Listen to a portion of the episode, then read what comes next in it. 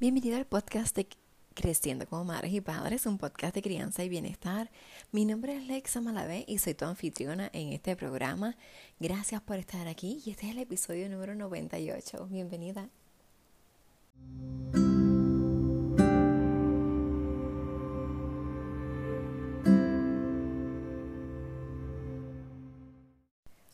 Como pasa el tiempo, ya estamos en el episodio número 98, a ley de el episodio número 100. Estoy muy contenta por, esta oportunidad, por conectarme diariamente contigo.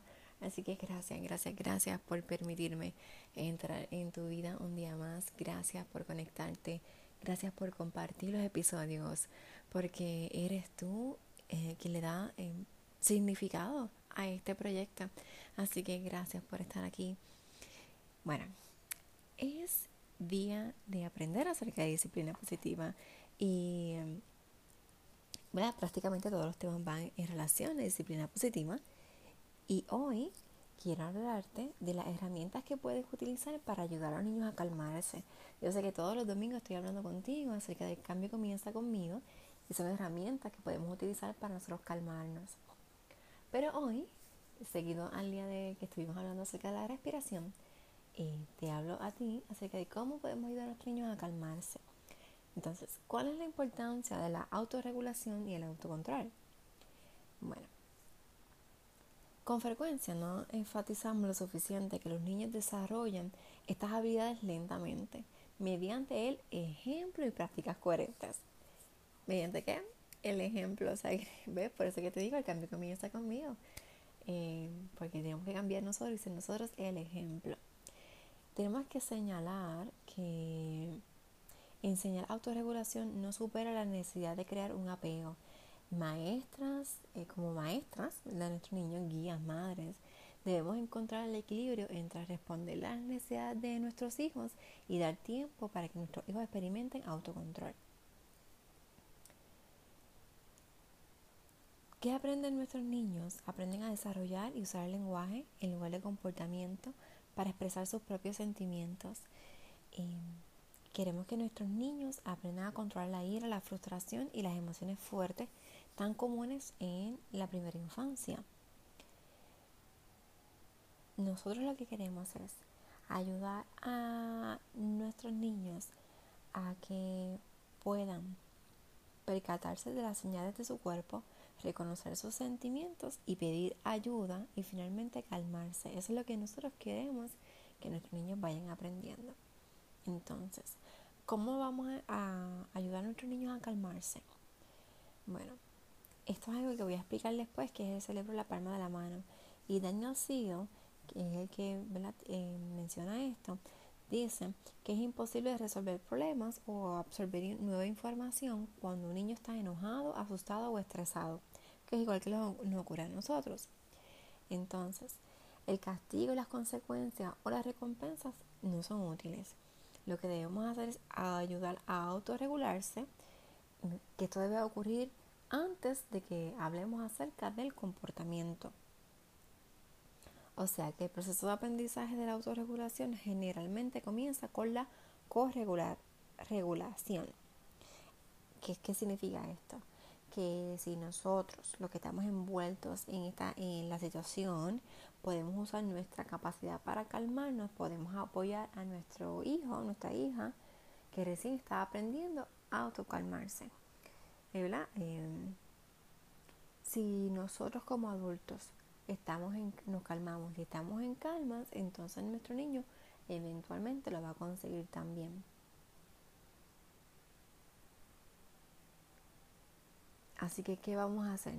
Usar nuestra propia sabiduría y conocimiento para que entonces nuestros niños aprendan a hacerlo. Nos calmamos nosotros para que nuestros niños nos sigan. Herramientas específicas que podemos utilizar. Lo podemos enseñar a nuestros niños a que se concentren en la respiración, que es lo que estábamos hablando el día de ayer en el podcast.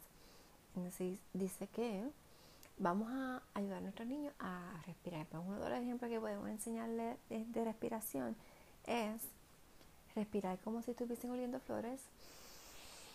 ¿Verdad? Como uno lo hace como que así bien, bien profundo, absorbiendo todo ese olor así bien rico. y cómo queremos que exhalen. Le puedes decir, por ejemplo, eh, sopla como si estuvieses apagando las velas de tu bizcocho de cumpleaños. Pues, ¿qué va a hacer el niño? Sopla bien fuerte. Entonces le dice, inhala como si estuviese oliendo un, las flores o un olor bien rico.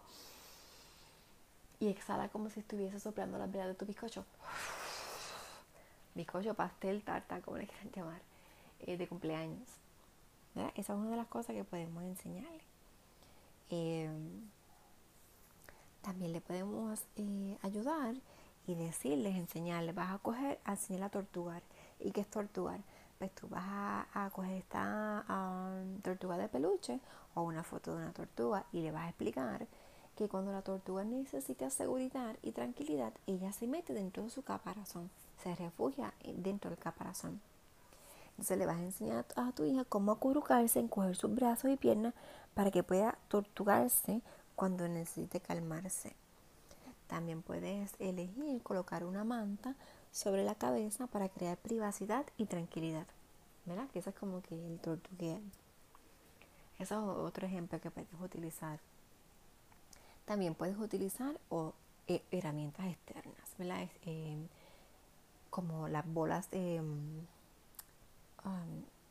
sí, estas bolas como de estrés, que son como ahí mulliditas eh, yo le compré a mis niñas estos juguetitos que son, le llaman squishies, que es como que tú los aprietas y se van como que poniendo formas diferentes, pero cuando tú los sueltas vuelven a su, a su forma. Y eran como sapos, había unicornios, había unos que eran como este cupcakes, eh, venían de diferentes. Entonces ellos los apretaban y le llaman squishies. Habían, ¿verdad? Habían de distintas, este, distintos precios, unos que son más caros, unos que son más económicos.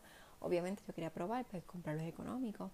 También cuando estuve en mi salón, ¿verdad? que fui maestra por un año, pues mientras estábamos en el salón, que fue antes del coronavirus, pues tenía un área y tenía esos squishes también y tenía eh, arena cinética, que es esta arena que, ¿verdad? que no hace como que mucho reguero.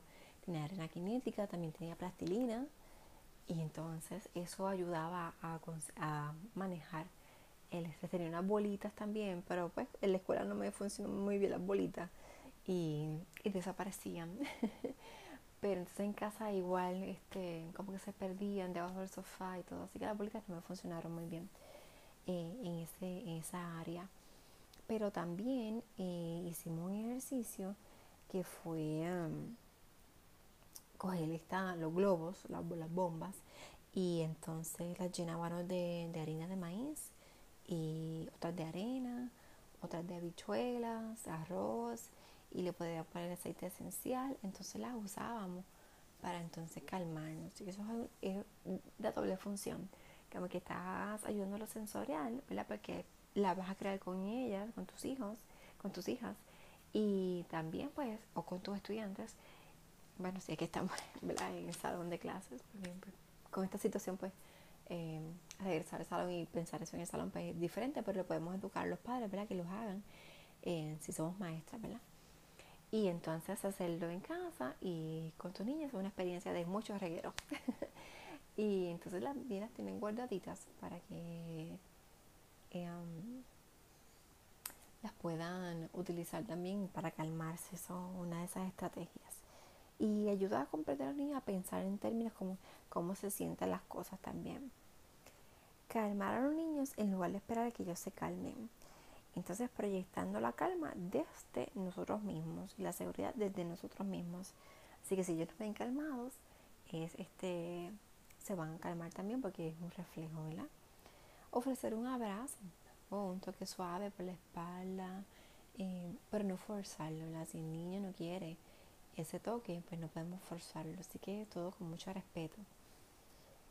Y, y bueno, en esa misma línea de de crear recursos sensorial, pues también podemos eh, buscar un lugar donde puedan calmarse.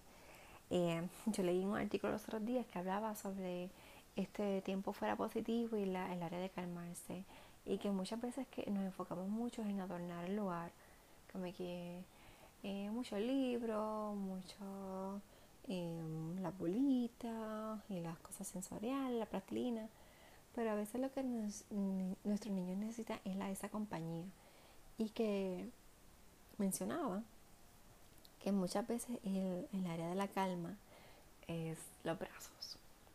¿Verdad? Estar en tus brazos. Y, eso también es, muy cierto. A mí me ha pasado y, resonó mucho conmigo porque mis hijas tienen el área de la calma, pero antes de llegar allí, están en brazos, recorren a mí. Y yo las abrazo, las cojo al hombro. Ya la mayor pues no puedo cogerla al hombro porque ya está casi igual de alta que yo, a pesar de que tiene nueve años. Pero hasta los otros días yo la cargué. Y hasta los ocho años bien la, la, cargo, la cargué al hombro cuando necesitaba. Ahora pues la abrazo, nos sentamos y la abrazo aún más. Entonces después que vamos al, al área de la calma. Si es que ya si es que lo necesitamos, porque muchas veces pues ya no necesitan estar allí. O ellas mismas van pero los brazos es el mejor lugar para calmarse. Así que recuerda que usar estas habilidades y herramientas es una actividad sin culpa. No son castigos, no son recompensas, y, pero es un paso muy importante hacia el aprendizaje socioemocional y la solución de problemas. Nosotros estamos ayudando a nuestros niños la habilidad fundamental del autocontrol y regulación emocional, que es un proceso que vamos a ir paso a paso y que entonces los va a beneficiar en los años futuros. va a ser un tiempo de aprendizaje mutuo tuyo y de tu hija y que luego con el tiempo es que vas a ver los beneficios. Y ella también va a ver los beneficios, no es algo que va a ocurrir, recuerda, todas estas herramientas no van a cambiar de la noche a la mañana y quizás eso es lo que nos genera frustración y decimos que este sistema no funciona, pero sí funciona es que es paso a paso y son herramientas para largo plazo.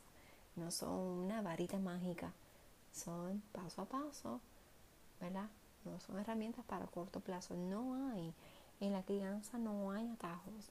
Todas estas herramientas, las que vas a encontrar aquí y en cualquier otro lugar, son herramientas para largo plazo.